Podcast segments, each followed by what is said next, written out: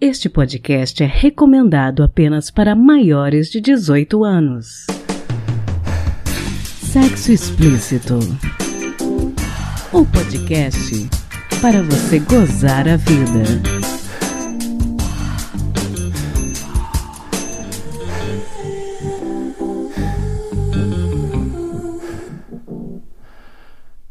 Olá, taradinhos!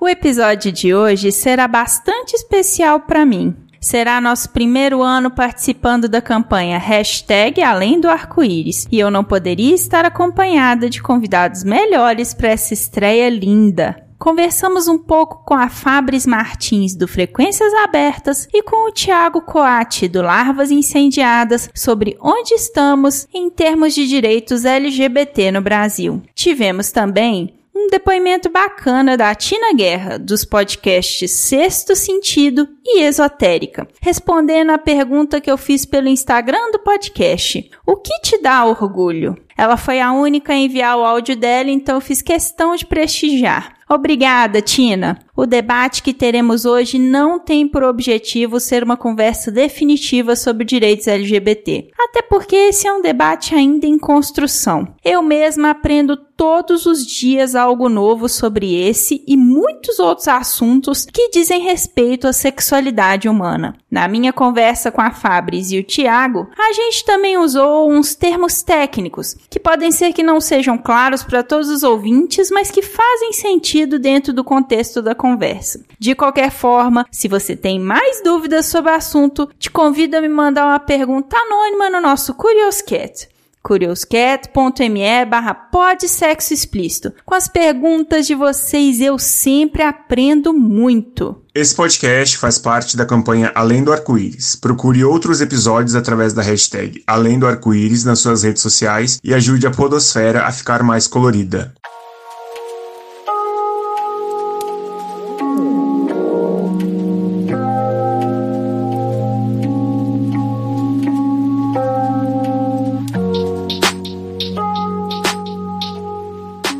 Começar, né, essa conversa pedindo para vocês se apresentarem, né, a Fabris. Para quem não conhece, quais são os seus projetos, conta um pouquinho do que que você faz, Fabris. Oi, gente, eu sou Fabris. Ah, eu sou designer, sou formada em propaganda e publicidade. Eu tenho alguns trabalhos para Olhares, eu tenho alguns trabalhos para Frequências Abertas, que é inclusive é o podcast que atualmente eu tenho participado bastante. Eu também estou no projeto Leia como a Garota, um outro podcast. E é basicamente isso. E você, Coate, fala um pouquinho a respeito do seu podcast, dos seus projetos. Eu sou o Thiago Coate, né? Faço parte na, na podosfera do Larvas Incendiadas, né? Que é o meu podcast de divulgação científica de estudos de gênero e de sexualidade. Além dele, eu tenho uma vida como acadêmico, né? Eu sou pesquisador dos estudos de gênero e sexualidade. Dediquei aí minha carreira tanto no mestrado, no doutorado, para pesquisar isso dentro da ciência política. Acho que é, é bom marcar isso, né? Sempre estudando estudando o, o tema um pouco desse episódio, né? Os direitos e as políticas LGBT no Brasil e América Latina. E também sou ativista LGBT em uma série de coletivos e organizações. Acho que em resumão é isso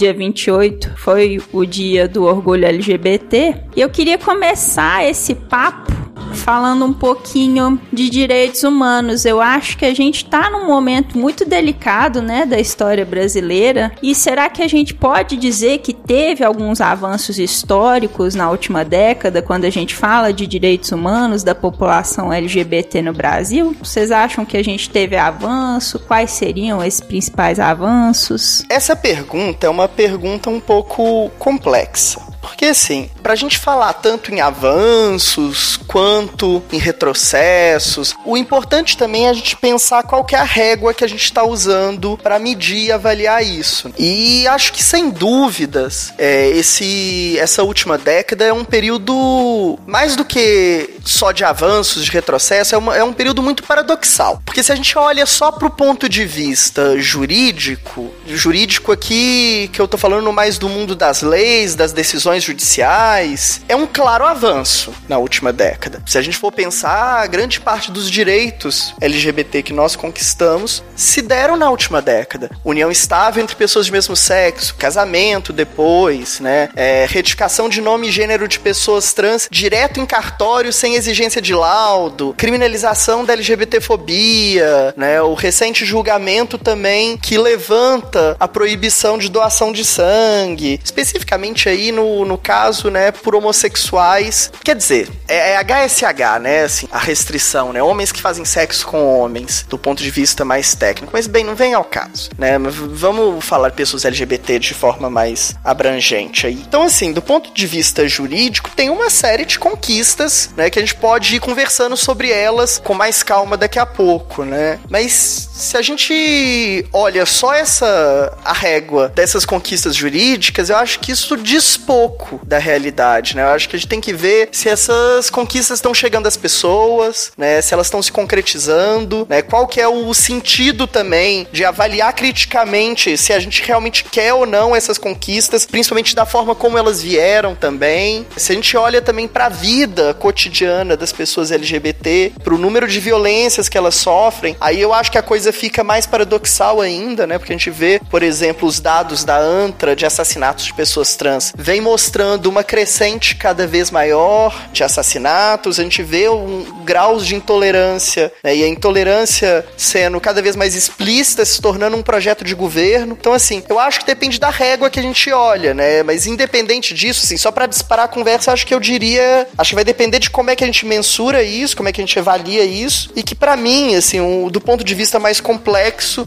a resposta seria: a gente vive tempos paradoxais, muito paradoxais, de muitas conquistas por um lado, mas por outro lado também de ampliação da violência, de uma série de novas formas também de dominação, de novas formas de opressão, ou, ou talvez formas é, é, complexificadas. Essa questão de ser paradoxal é que, tipo, a gente tem sempre conseguido na justiça, via STF, essas conquistas, porque eles são provocados, passa por várias instâncias, até que chega lá e eles acabam decidindo, e a gente não tem muitas dessas validações no dia a dia. Pelo contrário, essa questão da violência escalada, ela acaba sendo uma espécie de reação em relação aos direitos que a gente tem conquistado. Porque, por exemplo, somos o país que mais mata pessoas transexuais no mundo e ao mesmo tempo somos o país que mais procura por pessoas transexuais no Google, por exemplo. Então, assim a gente fica sempre nessa gangorra, uma hora a gente consegue alguma coisa, aí de repente vem alguma coisa para tentar invalidar as nossas conquistas. Uhum. É interessante esse contraponto que vocês estão colocando, porque, né,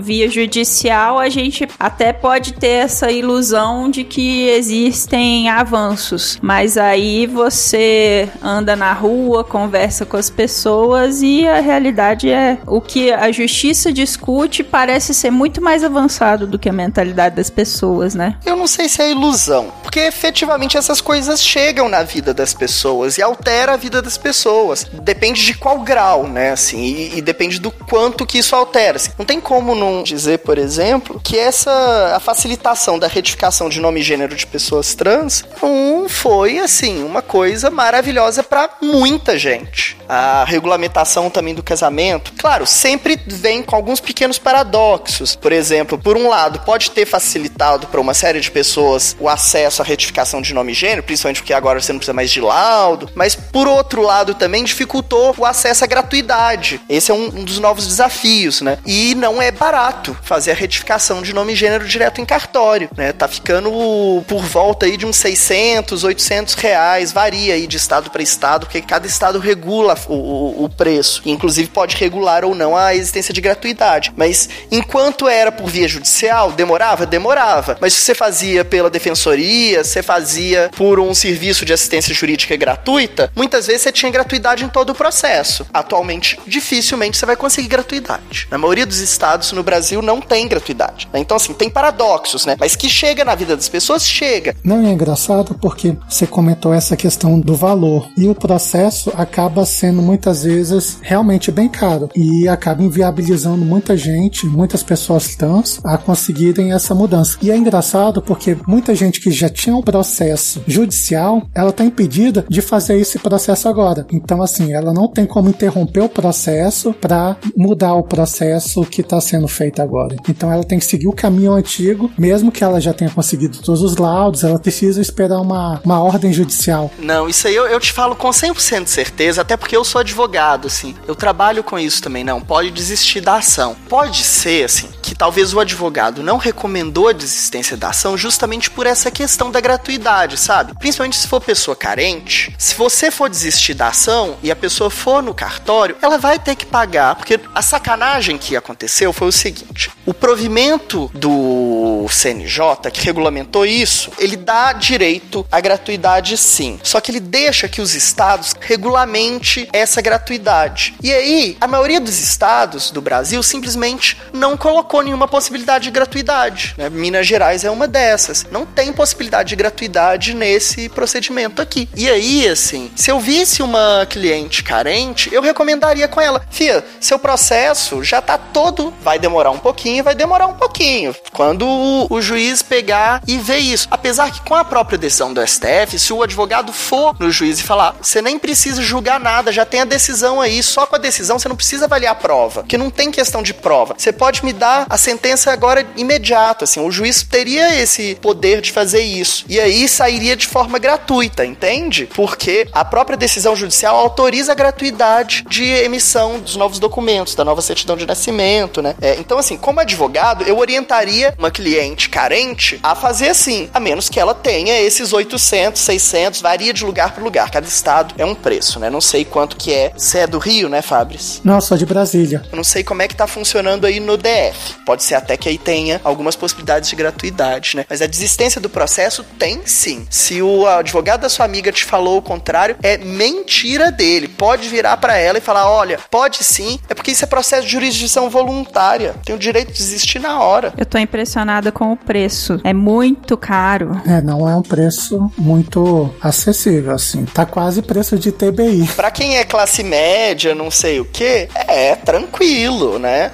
Agora, quando a gente for pensar, fazer uma análise mais complexa da situação, lembrar que a grande parte da população trans no Brasil não tem acesso a empregos formais, aí você começa a pensar que 800 reais não é uma bobagem, né? Não é um dinheiro que você tem para gastar aí, né? É igual eu falo, assim, eu, por exemplo, sou bem privilegiada. Tô fazendo todo o processo particular, seja psicólogo, endocrinologista, que em Brasília a gente tem um laboratório, o ambulatório trans, só que eu preferi fazer particular porque eu tenho condição, para não tirar uma vaga de uma pessoa que não tenha. Então eu achei melhor fazer pelo processo particular, assim. Então, assim, a fila aqui tá em torno de seis meses, por exemplo. E eu falei, não, é melhor eu, como eu tenho condição, eu vou fazendo pelo meu particular e deixar para quem mais necessita. Exatamente essa pessoa que não tem a condição nem de fazer a, a mudança via cartório por conta dos preços. Uma coisa que eu queria comentar, pegar aqui um gancho dessa fala da Fabris, a forma como a conquista dos nossos direitos ocorreu aqui no Brasil foi principalmente pela via do judiciário. E isso assim, quando a gente for analisar é, essa última década, vamos lembrar que o, o Brasil, né, forma como o nosso estado se divide, se divide em três poderes, né, que tem cada um um pouco aí sua função, né, o, o legislativo que tem como função primordial a produção das leis, o judiciário que julga, né, ele também produz direito, né, de alguma maneira, mas o papel principal dele não é tanto de inovação no mundo jurídico, né, e o executivo que executa, que também produz de produz direitos, mas principalmente pela via das políticas públicas, regulamentando aí também de formas mais precárias. Quando a gente vai analisar os direitos LGBT no Brasil, as nossas conquistas vieram principalmente do judiciário e do executivo. O judiciário, de forma um pouco mais rápida agora nesses últimos três anos, mas no início aí meio lento, o poder executivo, principalmente ali nos anos Lula, deu um boom enorme de políticas públicas LGBT. Se a gente for pensar, o processo transexualizador veio aí no, no governo Lula, não só o processo transexualizador, mas toda uma política de saúde integral LGBT que veio primeiro o processo transexualizador, mas depois uma coisa mais complexa, porque a gente tem que pensar que, assim, bicha, travesti, né, sapatão, a gente fala em bicha, fala em travesti, geralmente o povo, e saúde, o povo pensa logo AIDS, né, assim, ou então pensa, ah, a mulher trans é, é hormônio, é silicone, mas não é só isso, né, assim, são questões importantes, né, mas a gente tem que pensar também que eu tenho gripe, eu tenho uma série de outras condições de saúde que atravessam a minha vida. Então a gente tem que pensar em saúde para além das questões específicas. Claro que o HIV é uma questão específica que afeta muito a nossa população. E não podemos invisibilizar isso. Claro que as pessoas trans demandam mesmo o processo transexualizador. E é um fator relevante na vida de muitas das pessoas trans. Não todas, né? Até porque a transexualidade, as experiências trans é muito plural. Pode ter uma série de pessoas trans que não estão nem aí para esses processos. E não são, não deixam de ser menos trans por isso. Não deixam de ter uma experiência trans menos válida por não desejar fazer nenhum tipo de alteração no seu corpo. Mas tem também uma série de outras questões da saúde, né? Então pensar a, a, a saúde integral e isso foi uma política pública que foi pensada, né? Mas infelizmente muito pouco colocada na prática, né? Mas foi uma da, das nossas conquistas. Uma série de políticas públicas de tentar também melhorar o, o debate de gênero e sexualidade na escola. Foi uma coisa que foi tentada. Conseguimos algumas conquistas, né? Assim, o nome social, por exemplo, de pessoas trans no Enem é uma dessas conquistas que veio também aí pelo executivo. Não tivemos uma, uma política pública mais robusta, né? Porque teve o veto do que ficou famoso como kit gay, mas que nunca teve esse nome, né? É, era o projeto Escola Sem Homofobia, que era uma política pública bem abrangente de produção de uma série de materiais para trabalhar com esses temas dentro da escola, para formar professores, para trabalhar com gênero e sexualidade na escola. Então, assim, tivemos uma série de coisas que vieram aí pelo executivo, uma série de questões que a gente já comentou aqui também anteriormente, que vieram pelo judiciário, mas o legislativo, ele foi sempre um campo minado para nós. E isso é muito problemático. Não é verdade que o legislativo ficou silente nesse período todo. Pelo contrário, assim, tem uma série de, de pessoas que tentaram mapear o, o legislativo, né? O, o, uma das melhores pesquisas nesse sentido é da Rosa Oliveira. É, ela tem um livro que foi publicado, esqueço o nome específico do livro, mas acho que é Direitos LGBT mais no Brasil ou, ou algo parecido. Né? É um livrinho que o PDF está na internet. Foi uma pesquisa financiada pela Secretaria da Reforma do Judiciário. Outra coisa, né? outra iniciativa do Executivo também de produção de conhecimento sobre a nossa população, né? o que teve muito também nos anos Lula. E ela mapeou muito assim, o número de iniciativas de projeto de lei sobre direitos sexuais, né, assim, para falar sobre direitos envolvendo gênero e sexualidade de forma mais ampla, é muito grande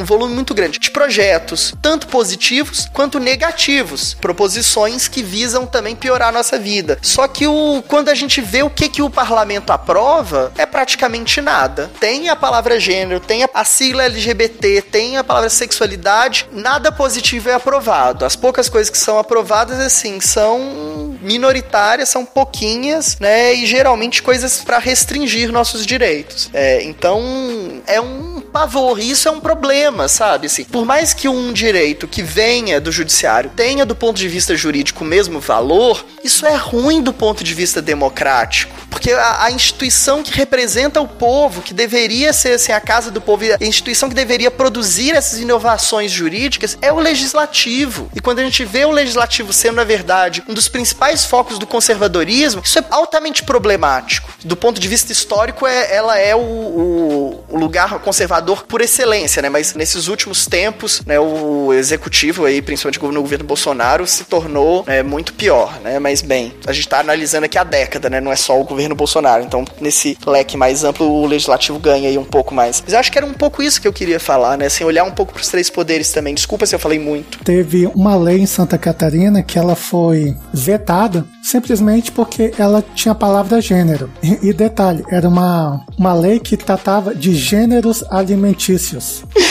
Ai, não faz sentido algum.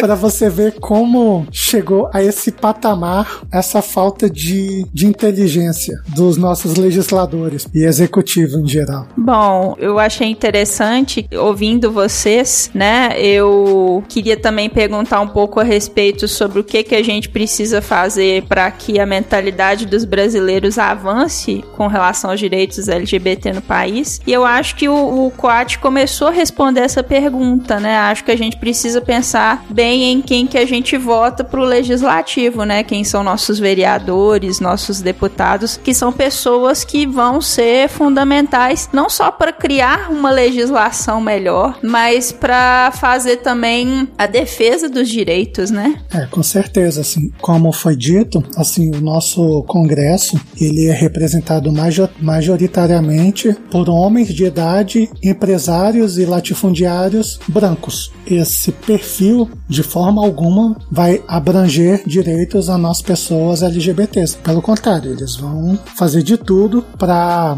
embargar futuras conquistas. É, e se a gente parar para pensar, né, acaba que a gente tem visto muita movimentação por parte do executivo que não é tão progressista, para usar um eufemismo, que o legislativo é que tem, né, entre aspas, segurado as pontas, né? Então pode ser um, uma primeira coisa. Mas além da gente pensar bem, né, em quem que nós vamos votar nas próximas eleições, isso não só pro legislativo, mas pro executivo também. O que mais que vocês acham que a gente poderia, alguma atitude talvez que a gente pudesse tomar para que a mentalidade das pessoas com relação aos direitos LGBT tivesse uma melhora, digamos assim? Vocês conseguem lançar alguma luz nesse sentido?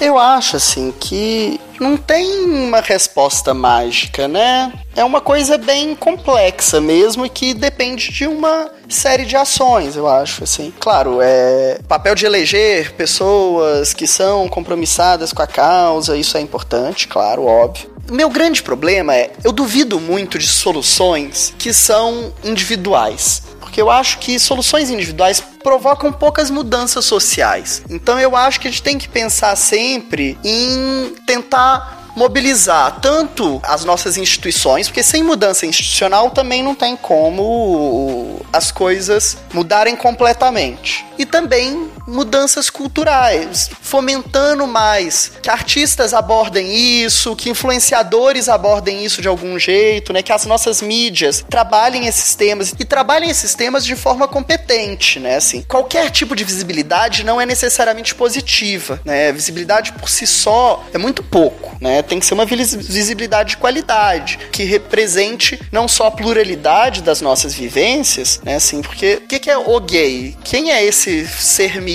mítico, né? Quem é o LGBT, né? Assim, ninguém é isso. Esse quatro letrinhas, que na verdade eu nem gosto muito dessa sigla, para ser muito sincero, né? Eu tenho um pouco de ranço dessa sigla, mas eu uso ela muito por convenção linguística das pessoas. É fácil falar, né? Assim, é, é comum falar isso. Que é inclusive uma união mítica. O que, que tem em comum entre esses sujeitos? Essas é, é uma coisa tão plural, sabe? Né? Então, por isso que eu acho que representatividade na mídia é um caminho, né, para mudança cultural, mas representação com pluralidade com qualidade, é, mobilizações sociais né? Sem movimento social, sem as pessoas coletivamente organizadas para cobrar, para pressionar, para produzir conhecimento, para criticar, isso não existe, né? Assim, não só sou um ativista, como sou um estudioso dos movimentos sociais, né? Se eu não falasse, não mencionasse eles e a importância deles aqui, eu acho que eu estaria meio doido. E movimentos sociais nas suas, na sua grande pluralidade, né? Porque eu, eu acho assim, que hoje em dia a gente fica muito focado em certas formas de ativismo muito individualistas, feitos na internet. Não, não me entendam errado, assim. Ativismo na internet é muito importante, produz mudança. Mas eu acho que não pode ser o único tipo de ativismo. Se o povo acha que votar pela Thelminha no Big Brother encerra por aí o seu ativismo, tá errado, né? Assim, aí já não é nem ativismo, na verdade. Isso é só um voto que você deu, ponto, acabou, né? Assim, né? Agora, se isso for uma das coisinhas que você faz dentro de uma série de outras organizações coletivas para produção de um outro mundo, aí eu topo, entende? Assim, eu falo isso porque eu,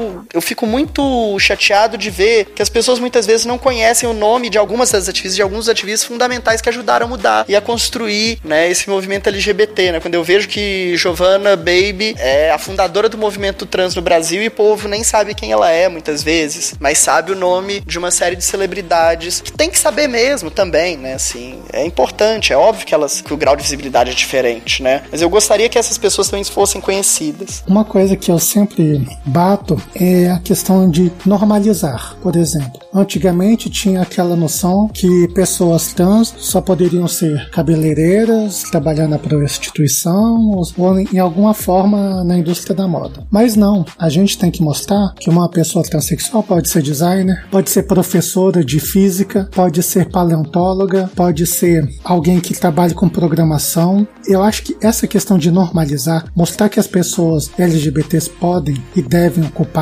qualquer área, eu acho isso importante. Você coloca sempre a pessoa, o gay na novela, aquele gay estereotipado, que 99% das vezes ele não corresponde a, a uma pessoa LGBT dentro da sociedade. Ele acaba sendo uma figura cômica, ou então uma figura pérfida, que tem algumas segundas intenções. Ou o casal de sapatão que morre no shopping explodindo. Exatamente. Quando se colocou a questão escola contra a homofobia, era exatamente isso. A gente tinha a ideia de normalizar, mostrar que o seu colega de escola, ele pode ser trans, mas tudo bem. A sua colega pode ser sapata, pode ser lésbica e tudo bem, não importa. Isso não vai afetar de forma alguma a sua vida. E foi, acho que esse é um medo da direita em relação a isso e criou-se esse estigma de kit gay, que nunca teve isso, de forma alguma foi planejado isso. Então eu acho que essa questão de normalizar, de transferir isso para uma coisa comum é o melhor que tem que se fazer. Por exemplo, por muito tempo você colocou a epilepsia como uma doença assim que muita gente fala, nossa, que horror, não sei o que. Aí tem-se um movimento de mostrar que 4% da população mundial tem algum grau de epilepsia causado seja por fotofobia, entre outras causas. E da mesma forma, eu acho que a gente tem que mostrar que nós somos pessoas como qualquer outra, ninguém quer ter um direito a mais que o outro de forma alguma, a gente quer apenas ter os mesmos direitos que as pessoas heterossexuais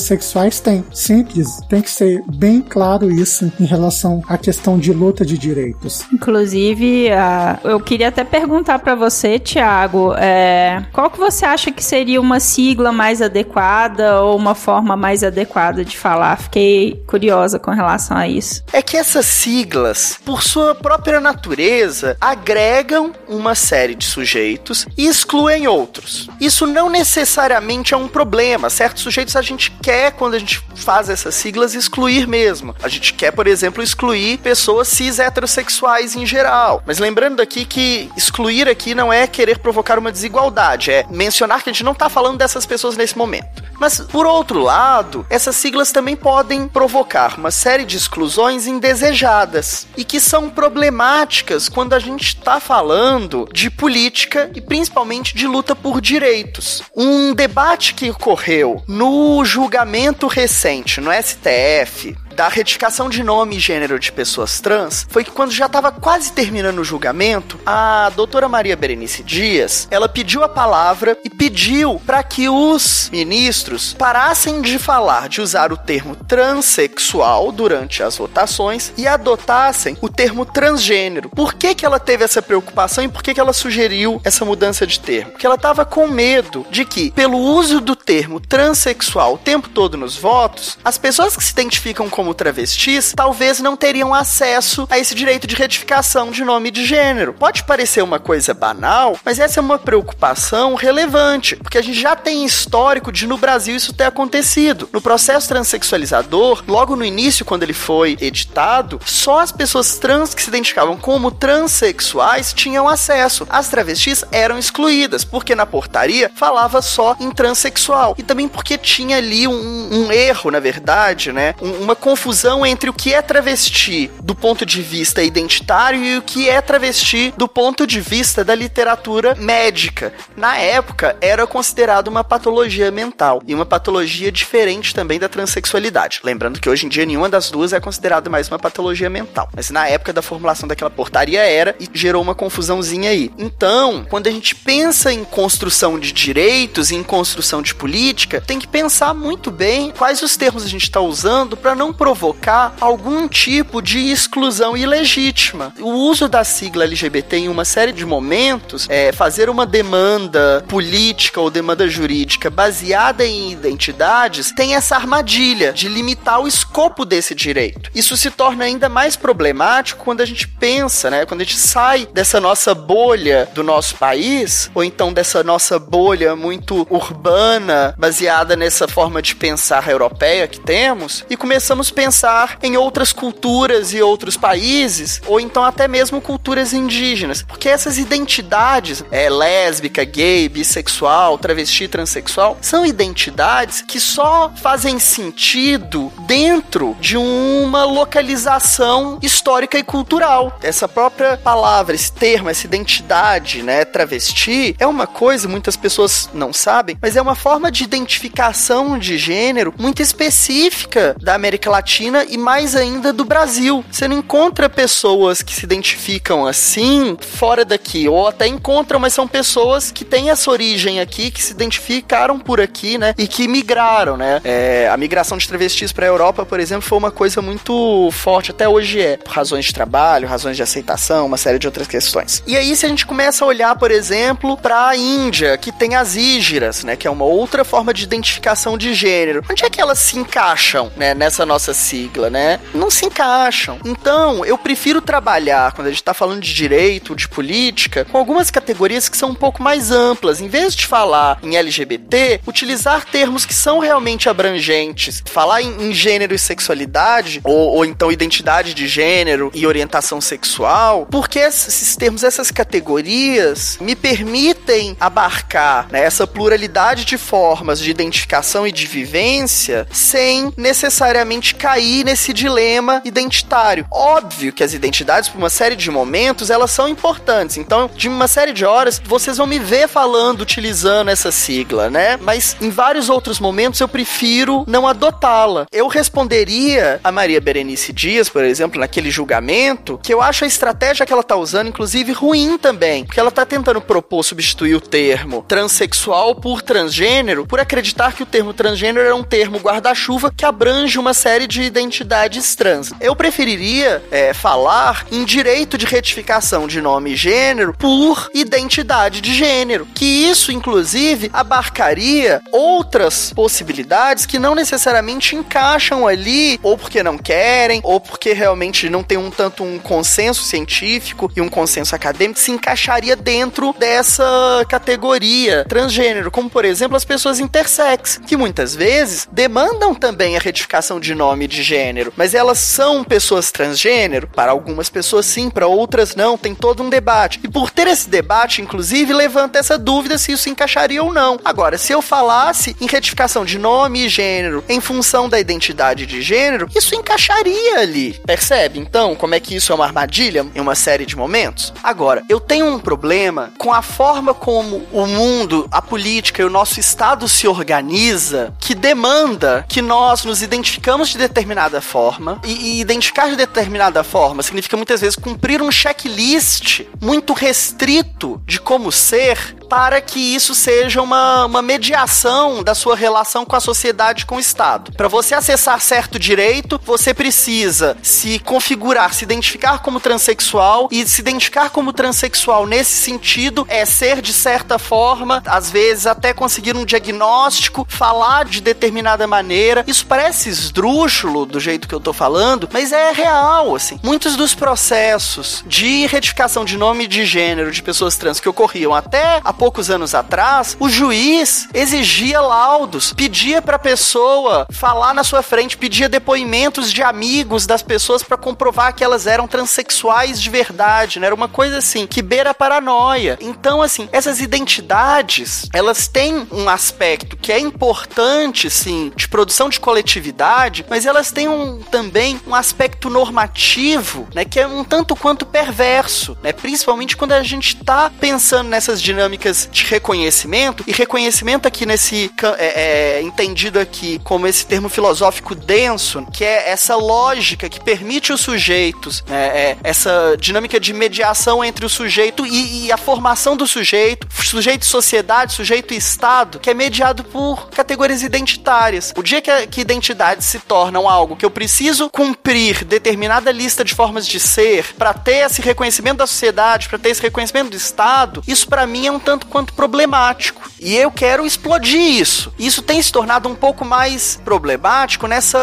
lógica, nesse momento ultra neoliberal que vivemos, né? Que começa a haver, assim, uma demanda cada vez maior que os sujeitos se identifiquem com microidentidades, né? Absurdamente específicas, que você tem que cumprir, assim, um, uma coisinha que você varia nesse seu checklist, você já se encaixa numa outra microidentidade e você pode deixar de ter direitos por causa disso. De novo, aqui, não me entenda errado, eu não tô querendo criticar as pessoas que sentem um conforto ao encontrar essa microidentidade, esse nome, para chamar de seu. Eu entendo isso, eu entendo esse sentido de pertencimento que isso dá. O que eu tô criticando aqui é essa lógica social que nos obriga a encontrar esse nome para nos chamar de meu e que nos obriga a encontrar esse nome também, não só para ter um sentido de pertencimento, mas para ter uma mediação aí com o Estado e com a política, né? E que não ter um nome pode gerar, inclusive, exclusão de direitos. Essa lógica, para mim, eu quero explodi-la, baseado aí nesses estudos queer, que é uma, uma forma muito radical de uma produção de revolução na forma como a gente compreende gênero e sexualidade. É realmente demandar uma outra maneira, né, da sociedade se organizar. E não só baseado em gênero e, e sexualidade, né? Mas baseado também numa série de outros eixos que afetam a nossa vida. No eixo de classe, no eixo de raça, é, e por aí vai. Eu sei que é um pouco complexo, né? E um pouco confuso às vezes, mas é, é uma perspectiva é, que eu tenho adotado e que eu gostaria, inclusive, que mais pessoas também adotassem. É, é um pouco por aí que eu vou. Eu fiquei pensando no termo queer também. Atualmente a gente tem um movimento de ressignificação do termo travesti. É uma forma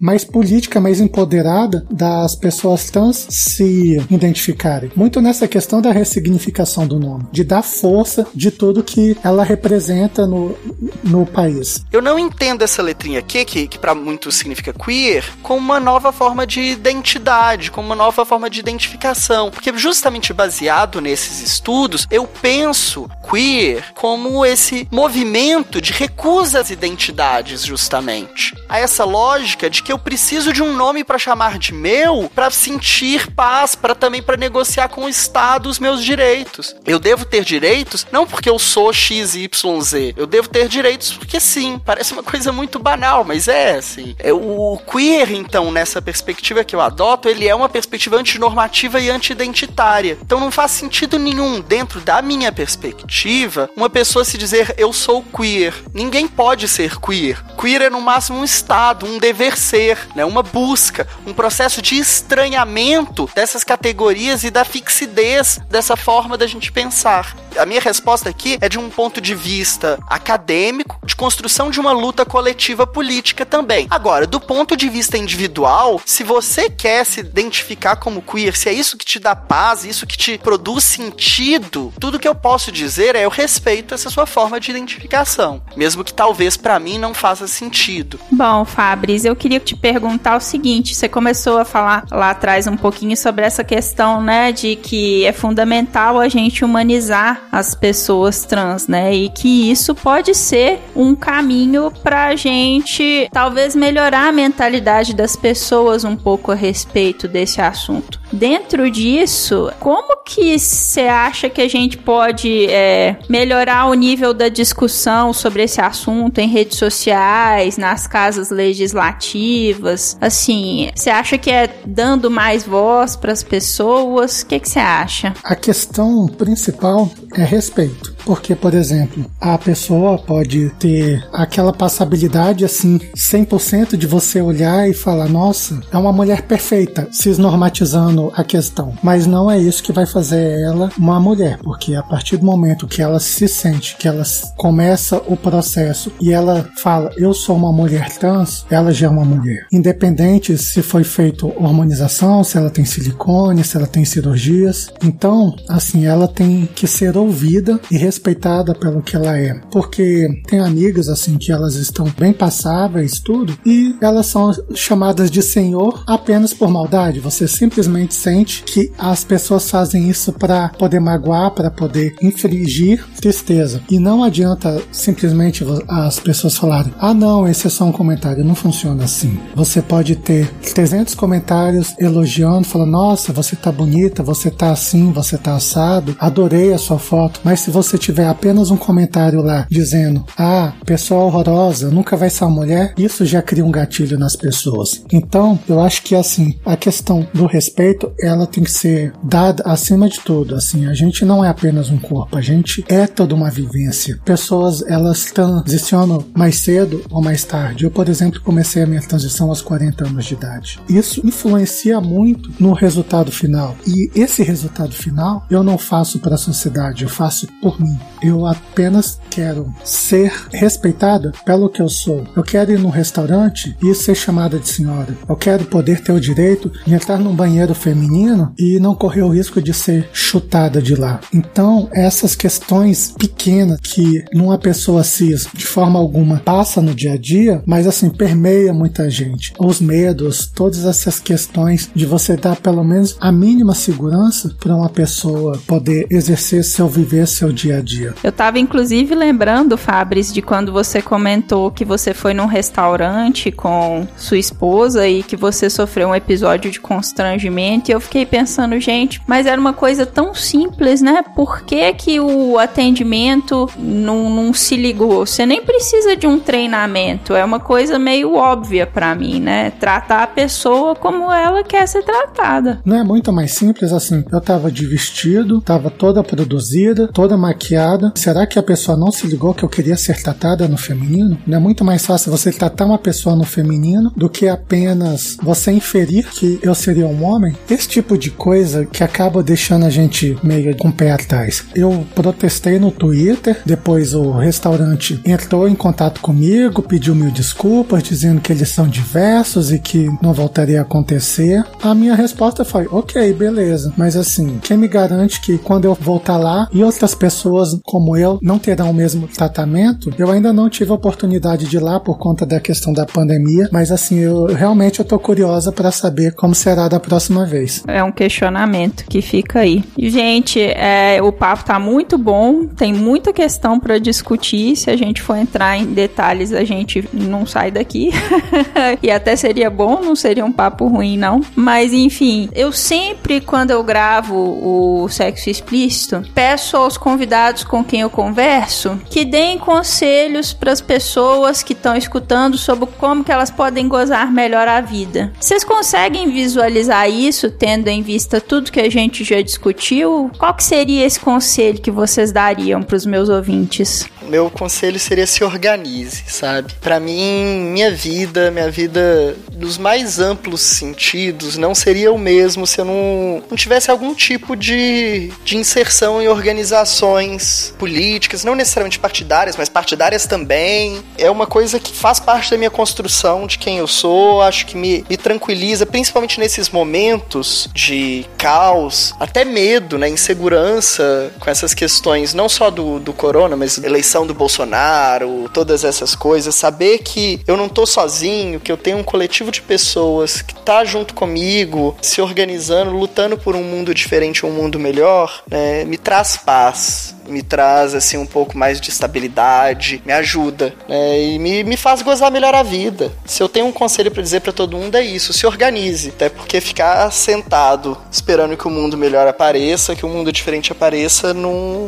não vai dar. Fabris? É igual o pessoal fala assim, você me apertou, você me abraçar agora. Eu acho que assim, a melhor forma é você meio que viver, experimente cada dia, teste uma coisa, experimenta, vê se se você vai se sentindo mais segura a realizar cada passo. Isso meio que funcionou comigo, meio que foi assim, cada dia eu dava um passo em relação à minha questão de gênero. Assim, até o momento que eu pude falar, não, agora tá no momento de, eu sair na rua e poder ser eu mesmo. E assim, eu acabei me surpreendendo. Um ou outro olhar, tudo. Afinal de contas, uma pessoa de 1,85 de altura acaba chamando a atenção de qualquer forma. Mas assim, eu, eu acho que, que a gente tem um pouco de pensar na gente, sabe? Deixar de esquecer o julgamento, os olhares alheios e pensar em como a gente vai se sentir melhor sendo nós mesmas, podendo respirar, podendo sair e dizer: olha, eu sou a Fabris, eu sou o Thiago, eu sou a Priscila e essa é a pessoa que eu quero que vocês conheçam. Eu acho que isso é o mais importante. E dessa forma, a gente pode ser um exemplo, igual eu falei lá atrás, para as pessoas verem as questões positivas. Tá certo, somos o país que mais mata pessoas transexuais do mundo. Mas vamos ver também as questões, o que a gente fala, os casos de sucesso. É importante a gente ter esses exemplos dentro da nossa sociedade. E eu acho que a gente, sendo esse exemplo, sendo essa força, pode incentivar outras pessoas a criarem essa coragem. E eu acho isso muito importante. Ah, fantástico. Vocês dois, cada um da sua forma, disseram mesmo, né? Viver a sua verdade. Então é isso, gente. Eu quero agradecer muito, Tiago, Fabris, por vocês terem participado e terem enriquecido tanto o meu podcast. Ah, eu que agradeço assim, a oportunidade de estar aqui. Quando você precisar, tiver alguma dúvida, pode vir e chamar. Eu estou sempre à disposição para poder ajudar. Eu também agradeço, Pri. Foi um prazer conversar aqui com vocês duas e poder estar aqui no Sexo Explícito, né? Que é um podcast que eu tenho um carinho enorme e que essa seja só primeiro das nossas participações e crossovers, né? Sim, se Deus quiser. Valeu, gente. Brigadão. Nada. Obrigada. Tchau, tchau.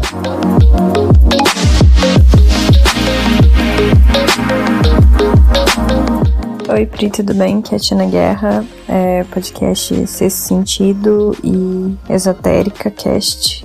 Bom, nesse mês de junho, né, a gente fala sobre várias questões sobre o movimento LGBT.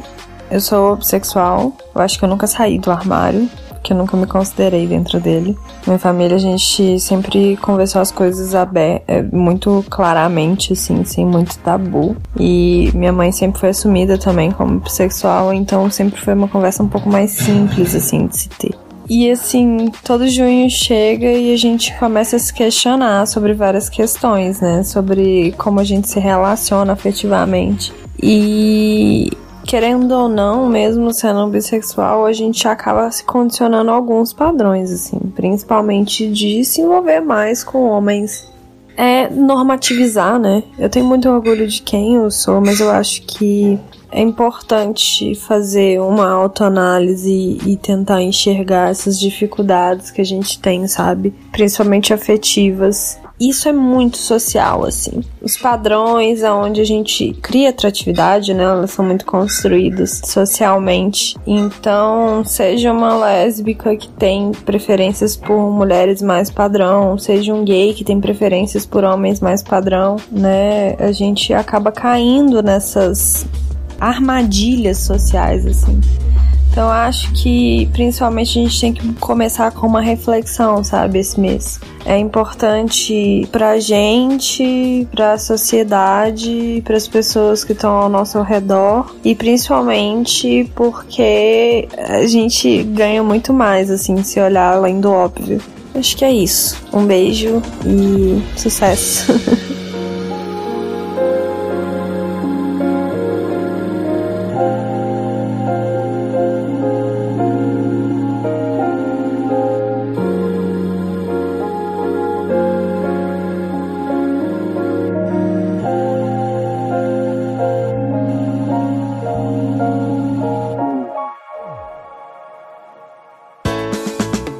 toca.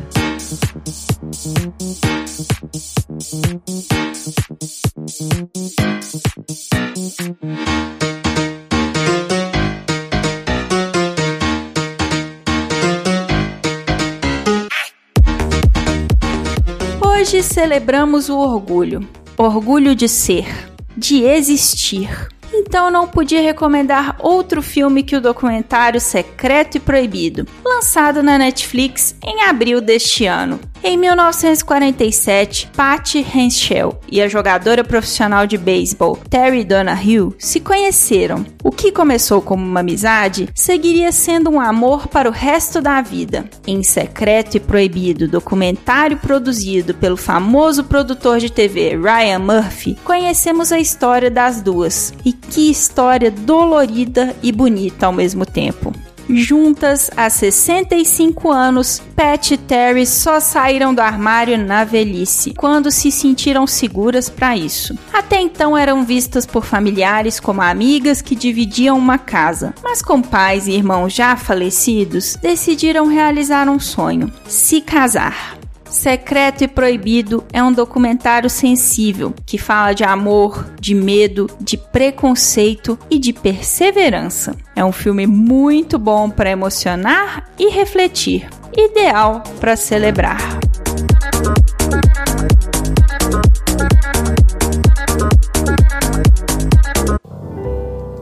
Quem conta um conto.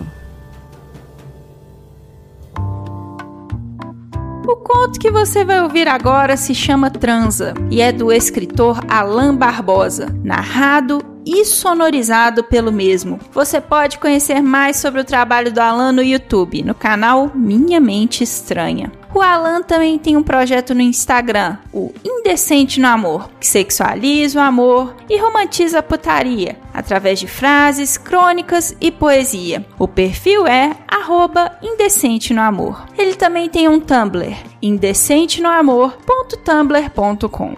Agradeço ao Alan por me permitir usar os contos dele e digo que ele tem um trabalho lindo que vale a pena conhecer. Esse é o segundo texto dele que eu uso no podcast. Fiquem agora com essa interpretação marcante.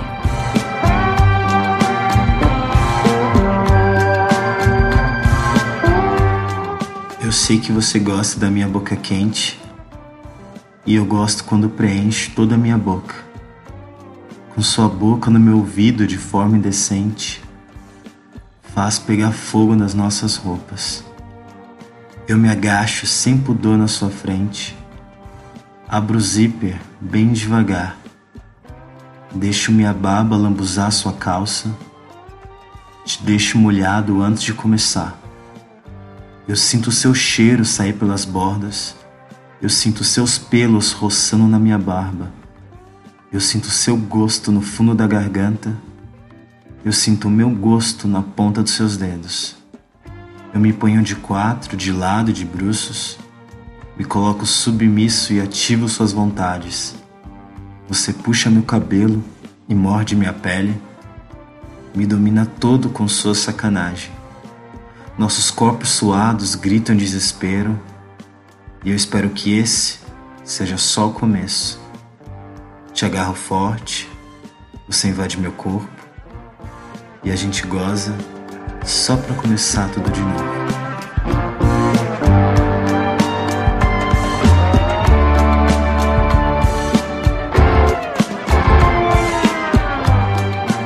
E esse foi mais um episódio do podcast Sexo Explícito. Foi bom para você?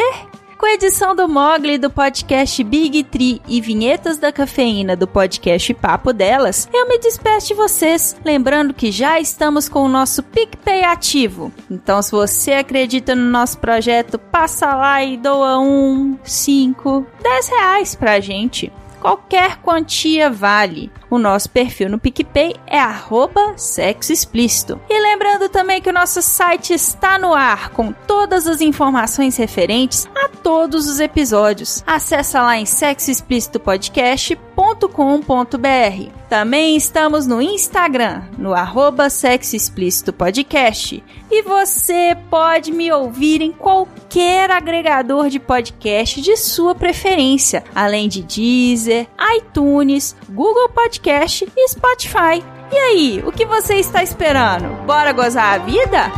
Beijo!